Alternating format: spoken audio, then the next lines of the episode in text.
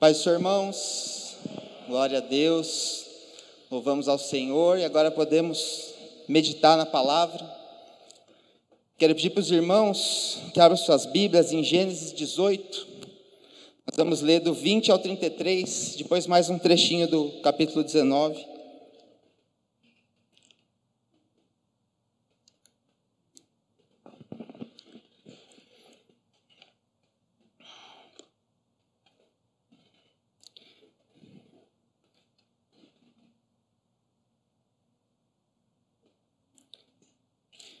Gênesis 18, do 20 ao 33.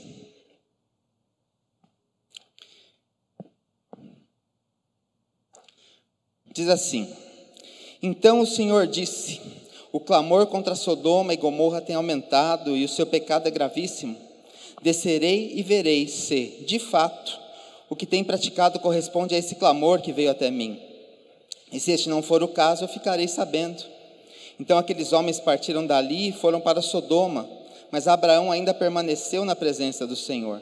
E aproximando-se, Abraão perguntou: Será que vais destruir o justo com o ímpio?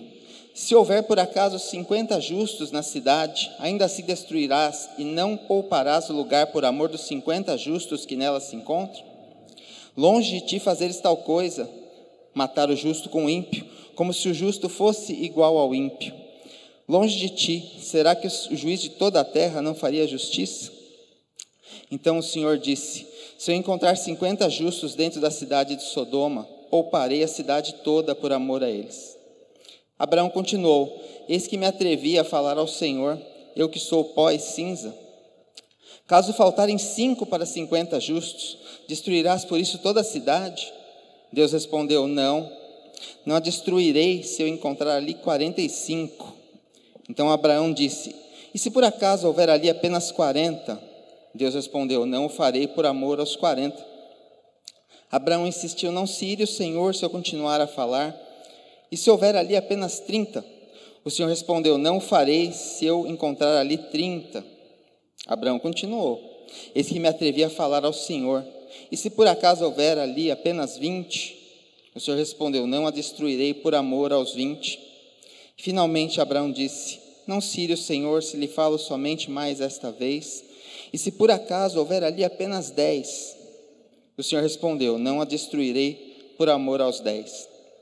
Quando acabou de falar com Abraão, o Senhor se retirou e Abraão voltou para onde estava antes. É, Deus ia trazer juízo sobre Sodoma e Gomorra, e o sobrinho de Abraão morava lá, Ló, e Abraão se atreveu mesmo, né? Ele insistiu com o Senhor e pediu ao Senhor que não destruísse por amor aos justos se houvessem justos lá. E o Senhor falou que se tivesse dez justos lá, ele não destruiria. No capítulo 19, a gente vê o que aconteceu.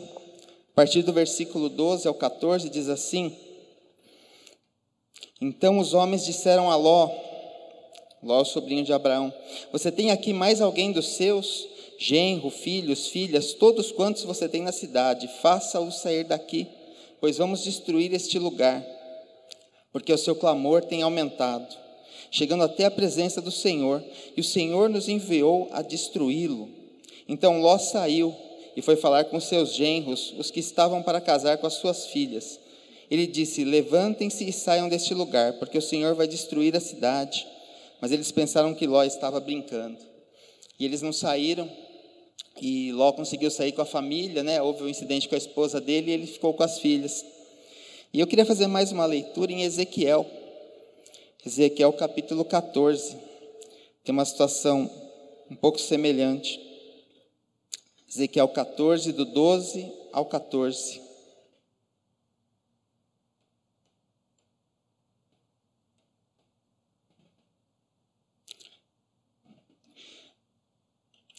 Aqui está acontecendo algo em Jerusalém, e o Senhor também vai trazer juízo sobre Jerusalém. E ele fala com Ezequiel assim: né, A palavra do Senhor veio a mim, diz Ezequiel. Filho do homem, quando uma terra pecar contra mim, cometendo graves transgressões, estenderei a mão contra ela e cortarei o suprimento de pão. Enviarei contra ela fome e eliminarei dela pessoas e animais. Mesmo que estivessem no meio dela estes três homens, Noé, Daniel e Jó, eles, pela sua justiça, salvariam apenas a sua própria vida, diz o Senhor Deus. Se a gente continuar o texto, vai dizer que eles iam salvar nem filhos, nem parentes, ninguém. E Ló teve opção, né? Ló, de alguma forma, é, logo antes do, dos anjos tirarem ele da cidade, tem um incidente em que ele tenta preservar os anjos. E, e creio que ele era um homem justo, porque ele pôde tirar suas filhas, sua esposa e até os genros, né? E, e dá a entender que é um tipo de bênção da, da obediência, talvez, uma, uma bênção que o Senhor permitiu ali devido à, à santidade dele naquele lugar. Mas Jerusalém aqui passou de todos esses limites, e o Senhor declarava aqui que se houvessem justos lá, eles não iam salvar mais ninguém, mais ninguém, só a si mesmos, eles não teriam é, nem essa bênção, de tamanha a, a, perversidade da cidade. Só que isso levou o Senhor a declarar a santidade dessas três pessoas. Né? Quando ele fala, nem que Noé, é, Daniel e Jó estivessem aqui, eu não salvaria mais ninguém. Nem com... E são pessoas na Bíblia que destacam pela santidade deles, pela retidão. Noé, a Bíblia diz que ele era justo e íntegro e andava com Deus.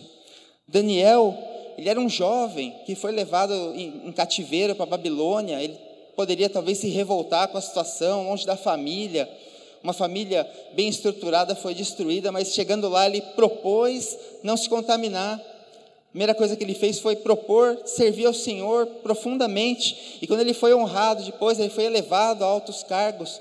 É, tentaram armar para ele e queriam é, prejudicá-lo.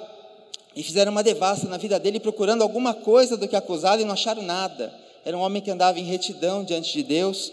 E Jó também, Jó, o próprio Deus declara: o próprio Deus declara que ele era íntegro e reto, temente a Deus e se desviava do mal. São pessoas absolutamente é, obedientes, certamente pecadoras, não é? A gente tem é, o relato do que aconteceu posteriormente, após o dilúvio. Certamente eles não eram perfeitos, mas é, dessa declaração a gente entende que eles eram pessoas que andavam em retidão com o Senhor grandemente. E eu fiquei pensando, é, pesquisei na internet quantos habitantes teria ali a região que foi destruída de Sodoma, de Gomorra, e parece que a região, é uma hipótese, né, teria em torno de 80 mil habitantes. E por 10, talvez salvassem 80 mil. E eu fiquei pensando aqui na nossa região, uma região tão grande, né, só Sorocaba tem, sei lá, 700 mil. E pensei se Deus procurasse 10 justos na nossa região. E eu fui mais longe, imaginei que Deus já tivesse achado nove justos. E aí ele chegou com seus olhos aqui sobre Aibave. Já tem nove, ele quer dez. E ele está com seus olhos aqui. Eu queria saber, será que a nossa justiça chega a tanto? Será que eu teria expectativa de Deus falar, não, nove, agora o Carlos, dez. Vou poupar, vou abençoar a cidade. E eu queria saber se você teria essa expectativa. Não para se vangloriar, não é algo. É, a santidade é para o Senhor, a retidão é para o Senhor, a obediência é a quem a gente obedece que é devida, não é mérito nosso, é graça de Deus. Temos a nossa parte, certamente, mas eu queria saber se você teria essa expectativa, essa esperança. Não, o Senhor vai me ver aqui e eu vou ser instrumento de bênção. E se você pensou que não, porque eu sou só mais uma pessoa, mais um, um homem, uma mulher, é, nós aprendemos já domingo passado que a nossa humanidade não é desculpa para nós pecarmos. Então, não sermos santos por sermos humanos não é algo que está em questão aqui. E talvez tenha pensado também, se você pensou, sim, eu, eu, eu tenho essa esperança, eu acho que Deus poderia contar comigo nisso, porque eu tenho buscado a Ele. Amém. Mas se você talvez pensou que não, falei, pensou, eu sou meramente um pecador salvo pela graça, é, eu queria dizer que não. Não é uma desculpa válida também, uma, uma resposta justa, porque a Bíblia não declara que nós somos pecadores, a Bíblia declara que nós somos santos. A Bíblia não fala, quando Paulo escreve às igrejas, ele não fala aos pecadores da igreja da Galácia, aos pecadores remidos da igreja de Éfeso, ele fala aos santos. Até para a igreja de Corinto, que estava tendo coisas terríveis acontecendo na primeira carta, é narrado ali uma série de coisas terríveis. Ele fala aos santos em Cristo Jesus, aos santificados, chamados para serem santos. Então, eu não consigo entender que a gente pense, somos pecadores e por isso eu não poderia ser alguém contado diante de Deus, mas nós somos santos. A, a Bíblia fala que nós somos povo de Deus, morada do Espírito, nação santa. A Bíblia não nos chama de pecadores, ela fala que nós fomos pecadores, mas hoje nós somos santos. Dessa maneira eu queria conversar com os irmãos sobre o que Jesus fez. O que Jesus fez, para que ele fez e como ele fez. Você pode falar assim: Eu sei que eu sou santo. A Bíblia fala que nós somos declarados santos. Mas não é dessa santidade só que eu estou falando, isso é verdade. Mas não é disso que eu quero é, compartilhar com os irmãos. Pedi para os irmãos abrirem Romanos 5, do 8 a 11, para o que Jesus fez.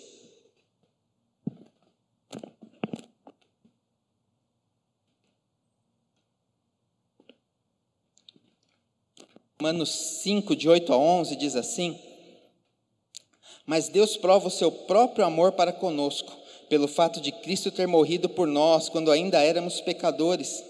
Logo, muito mais agora, sendo justificados pelo seu sangue, seremos por ele salvos da ira. Porque se nós, quando inimigos, fomos reconciliados com Deus mediante a morte do seu filho, muito mais, estando já reconciliados, seremos salvos pela sua vida. E não apenas isso, mas também nos gloriamos em Deus por meio de nosso Senhor Jesus Cristo mediante o qual recebemos agora a reconciliação. Aqui a Bíblia diz que ele, ele morreu por nós quando nós ainda éramos pecadores. E toda essa obra da graça, a obra da salvação, da santificação foi realizada, e se nós éramos pecadores e fomos reconciliados, Deus não se, não se reconcilia com pecadores. Acabamos de cantar que Deus é santo e Ele não aceita a comunhão com pecadores mas ele redimiu, ele restaurou e ele santificou para que pudéssemos ter comunhão. E aí nós somos santos, e sim, declarados santos. Isso é o que Jesus fez. Mas para que ele nos transformou em santos? Para isso eu vou pedir aos irmãos que vejam na primeira carta de Pedro, capítulo 1, do 13 ao 16. Jesus nos santificou. Mas para que ele nos santificou?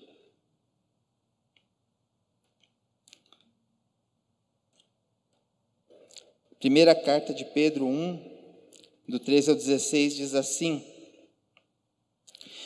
Por isso, preparando o seu entendimento, sejam sóbrios e esperem inteiramente na graça que lhes está sendo trazida na revelação de Jesus Cristo. Como filhos obedientes, não vivam conforme as paixões que vocês tinham anteriormente, quando ainda estavam na ignorância. Pelo contrário, Assim como é santo aquele que os chamou, sejam santos vocês também em tudo o que fizerem, porque está escrito: sejam santos, porque eu sou santo. Nós vimos que Jesus nos santificou, mas para quê? E aqui Pedro é muito claro: sejam santos em tudo o que fizerem. Não é só uma declaração. Sou santo agora, estou livre, posso fazer o que eu quiser. Não, eu sou levado por Deus a fazer o que é santo, a fazer o que é certo, a fazer o que é correto. Nós somos santos para sermos santos, para sermos santos no nosso agir, para sermos santos no dia a dia, para sermos santos a cada instante. Talvez você fale assim: isso para mim é uma montanha, isso eu não consigo ultrapassar, não. Mas a graça de Deus nos capacita, porque nós vimos o que Jesus fez, e nós vimos para que Jesus fez, mas como ele fez isso? Como é possível viver em santidade, não em perfeição, mas em santidade. E lá em Romanos, de novo, no capítulo 6, a Bíblia é bem clara para dizer como Jesus fez. Romanos 6, do 16 ao 22.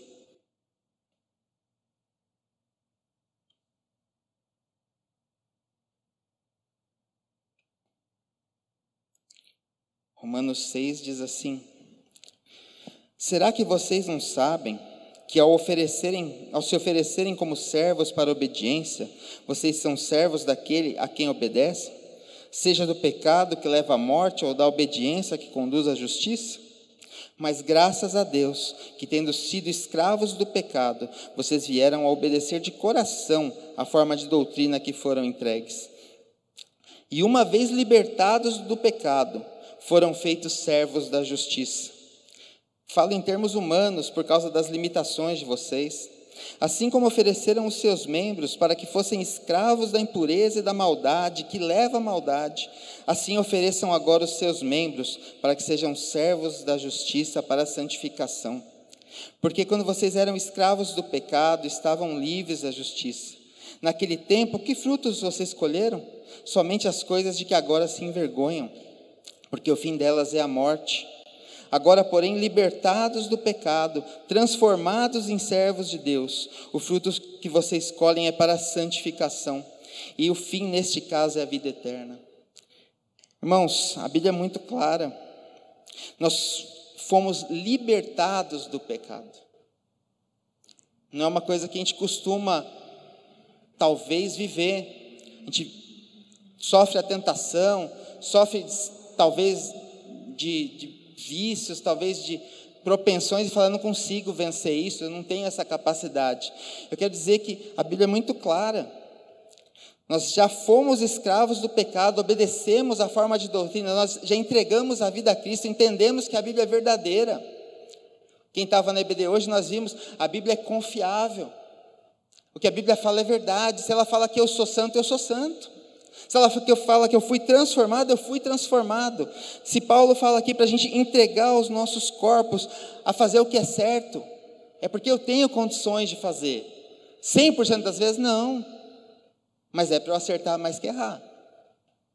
É para eu viver uma vida conforme o que Deus tem para mim.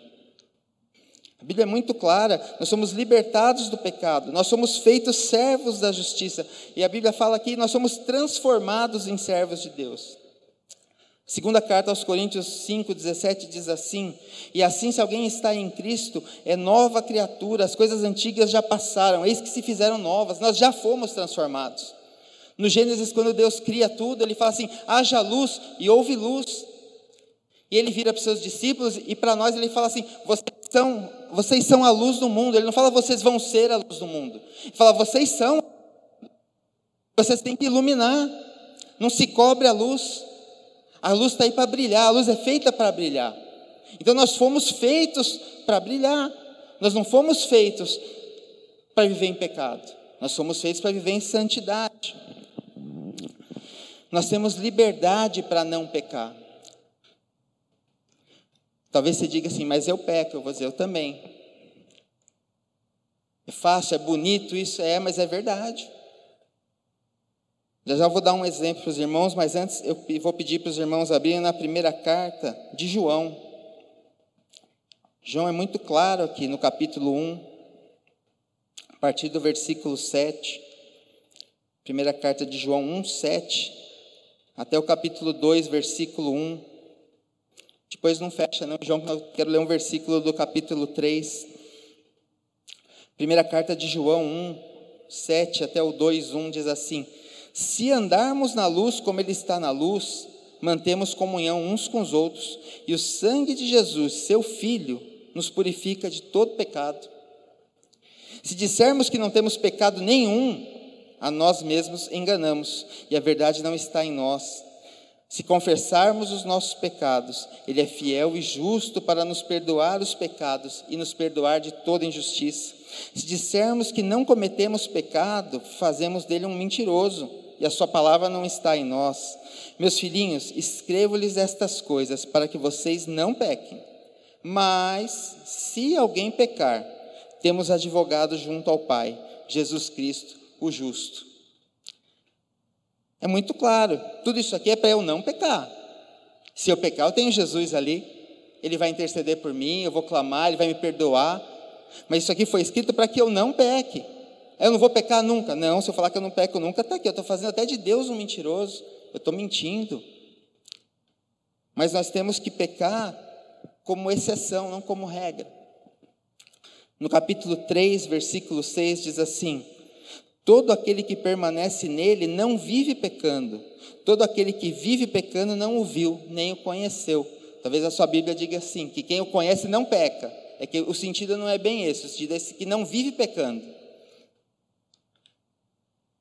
Nós podemos pecar como pecadores ou como santos. Como é pecar como um pecador? É pecar como um estilo de vida, é pecar como uma regra, é pecar habitualmente. E nós podemos pecar como um santo. O santo peca, exceção, não é a regra. Talvez você você lembre agora, você reparou se tem alguns sermões recentes aqui, bem de passagem, alguma coisa, mas o pastor Jorge pregou um sermão em que Paulo dizia que ele era o maior dos pecadores. Como assim, né? Paulo é o maior dos pecadores, você vai dizer que eu, eu sou santo e Paulo era pecador? Mas Paulo também disse assim: sejam meus imitadores como eu sou de Cristo. Aí talvez você diga, então Paulo era bipolar, tinha duas personalidades. Não, também não é isso. Eu queria é, dar um exemplo para os irmãos, uma ilustração que talvez explique tudo isso. Queria que você imaginasse agora é, um carro, um carro não um carro antigo, um carro velho mesmo. Um, um Fusca, uma Kombi, um carro velho. Mas não só um carro velho, um carro abandonado. Um carro com vidro quebrado, que já levaram os pneus dele, o motor já está fundido, está sem bateria. Um carro batido, destruído mesmo ali, de canto, numa viela, talvez. E, e eu queria dizer que esse carro é a pessoa sem Cristo. Esse carro ele não vive o propósito dele. O propósito da gente é viver para Deus. E, e, esse carro ele não, não anda. O propósito dele é andar, ele não anda. A comparação seria essa. E um dia chega alguém lá e vê esse carro, e ele gosta de carros né, antigos, e fala: Gostei desse Fusca, descobre o dono ali e compra esse carro. Ele guincha esse carro e leva no mecânico. E gasta ali um, um bom dinheiro nesse carro. Coloca os vidros, faz a funilaria, faz o motor, troca a bateria, põe pneus e o carro está andando. Depois de muito investimento, de muito esforço, esse carro está andando. Se você ainda não entregou sua vida para Cristo, talvez você diga: Eu não sou um carro assim. Eu tenho família, eu estudo, eu trabalho, eu sou um cidadão. Tudo isso é importante. Mas o propósito maior nosso é servir a Deus, é andar com Deus. Então, a Bíblia diz que espiritualmente nós somos esse carro sem Cristo, não importa as demais esferas da nossa vida.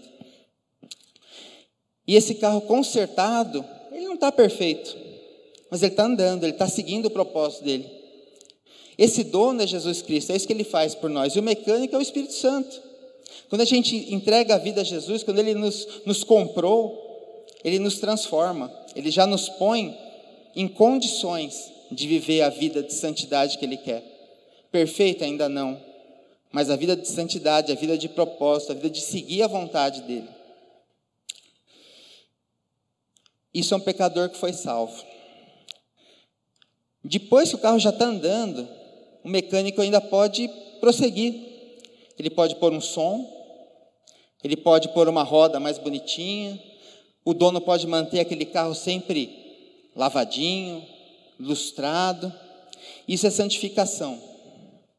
Isso é santificação. A santificação é aos poucos, ela é progressiva. O Senhor vai trabalhando na nossa vida, nós vamos ficando cada vez melhores naquilo. Essa é a intenção dele. A gente não vai parar naquilo. A conversão é um começo, não é o fim. E se eu olhar esse carro hoje e olhar lá para trás como ele estava, eu posso dizer: eu sou santo. Olha como eu era e olha como eu estou. Aí eu posso dizer, como Paulo disse: eu sou imitador de Cristo. É isso que é para acontecer. Me imitem também, porque eu estou imitando certinho, estou buscando. Podem me imitar. Porém, se eu tenho esse carro e eu olho porque ele podia ser, e eu começo a falar, puxa, mas esse carro podia estar tá um pouquinho mais limpo, esse carro podia estar com um ar-condicionado. Esse carro podia estar melhor. Aí eu vou falar assim: nossa, eu, eu sou pecador. Olha tudo que eu não estou fazendo ainda. E é nesse sentido que Paulo fala que ele é o maior dos pecadores. Ele fala assim: puxa vida, tudo que eu não tenho feito, tudo que falta. Às vezes um arranhadinho, o carro era um, um pedaço de metal, Mas um arranhadinho hoje dói. Não é que o arranhadinho não é para doer, o arranhadinho é para doer. Deus quer o carro perfeito. A meta é ter o carro perfeito, a meta é chegar na placa preta, né? Restaurar o carro perfeito, completo. Absolutamente sem fazer um barulhinho no motor, nada. Essa é a meta. Então, um pozinho no, no, no painel, faltou uma cera, faltou um pretinho no pneu, isso aí vai fazer diferença. É para a gente sentir. Mas não dá para comparar com o que era antes. A nossa meta está cada vez melhor. Ó, arranhou aqui, já vou levar no funileiro. Deixa eu correr lá. Porém, às vezes o carro não está só com um raspadinho na pintura. Vezes o carro começa a andar meio devagar porque o combustível que eu pus está ruim. Às vezes o carro começa, eu estou tentando manter ele reto, ele começa a cair para um lado e sair do caminho. Às vezes está faltando óleo naquele carro. Carro não está como deveria. Não é só um pozinho, não é só a falta de, um, de uma, uma lavagem. Nesse caso, é a carne já querendo tomar conta. É isso que Deus não quer. A gente tem que buscar a perfeição. Talvez alguém que se acomodou um pouco, Deus já me restaurou, já estou andando bem, eu estou aqui no caminho. Ah, tudo bem que está indo um pouquinho para o lado, tudo bem que está indo um pouquinho para o outro, não preciso crescer tanto, não preciso crescer na palavra, não preciso crescer tanto na comunhão, não preciso me, me aprofundar em santidade, é, buscar não me contaminar. Talvez eu não precise. Isso não é buscar a perfeição, isso não é buscar a meta. O que o Senhor tem para nós, o propósito dele é que a gente busque estar cada vez mais perto do que ele deseja. Agora, se o carro está andando bem, talvez começou dessas esses desvios, probleminha, só que aí aconteceu um problema mais grave. Bateu o carro, capotou, acabou a bateria, fundiu o motor. Aí é mais complicado. Aí o propósito já não está acontecendo. Aí não é nem uma poeirinha, não é só o começo da carne, aí é uma coisa mais profunda. Aí é algo que a gente precisa resolver rápido. Correr, correr para o mecânico, correr para o dono, falar, precisa consertar isso aqui. Aconteceu, não era para ter acontecido, foi grave. A gente tem que corrigir. Porque aí corre o, o, o risco da gente não cumprir o nosso propósito de andar em comunhão com o Senhor. E talvez mais grave que isso, Talvez o carro ache que tem um dono, mas ele não tem. Ele não foi consertado. Ele ainda, talvez até fez uma funilaria, talvez até tenha uma aparência de um carro restaurado, mas o motor não funciona, está sem bateria. E aí é complicado, porque às vezes ele está dentro da oficina. Talvez ele esteja dentro da oficina. Mas ele não foi restaurado, ele só foi dado um jeitinho por fora. E precisa da restauração por dentro, porque senão não anda. Fazer só a lataria não faz andar. E aí, nesse caso, talvez tenha carros que estejam assim e achem que os outros também nem andem, que nem seja possível andar. Porque eu já estou dentro da oficina há tanto tempo e eu nunca vi esse tipo de mudança. Eu ouço dizer, mas talvez eu nem acredite que essa mudança seja possível. Que a graça de Deus seja tão poderosa, que o poder do Espírito Santo em transformar seja tão efetivo, mas ele é. E aí, nesse caso, se for o seu caso, procure, procure a liderança, procure a liderança da sua cela, um pastor. Tem muitos irmãos na intercessão que estão capacitados a te ajudar também. Se você sofreu um, um, acidente desse mais grave, o carro não está andando, ou está com muito desvio, está com combustível ruinzinho, procure ajuda. O mecânico tem muitos ajudantes. O mecânico tem muitos ajudantes que podem te ajudar. Talvez você não saiba exatamente por onde começar, mas certamente eles podem ajudar. Os irmãos me perdoem falar em santidade dessa forma, né? não é uma forma desrespeitosa, é só uma forma, de, é difícil falar quão, quão santo eu estou, mas com a comparação talvez fique um pouco mais fácil, né? Hoje é um dia de ceia, né? De, da revisão. Talvez seja um momento da gente refletir, a gente tomar uma atitude, a gente pensar em em buscar auxílio do Senhor, claro, do Espírito Santo, mas talvez precise de mais do que isso, um irmão que me ajude a chegar no Senhor. Que a gente possa avaliar, sim, é, tá a nossa vida, que a gente possa colocar isso diante do Senhor, porque o que importa é andar, o que importa é cumprir esse propósito, o que importa é a gente viver o que o Senhor tem para nós. E Ele tem santidade para nós, Ele tem bênçãos para nós, que só vão acontecer decorrência da santidade. Que a gente possa é, realmente sair, é, seja o que for, é, é uma sujeira no, no, que precisa tirar um, um pozinho, amém, vamos tirar. É algo mais grave, é um motor, é funilaria, já está andando, mas está com um problema mais grave. Vamos resolver isso, para que a gente possa viver a, a, plenitude da bênção do Senhor. Amém?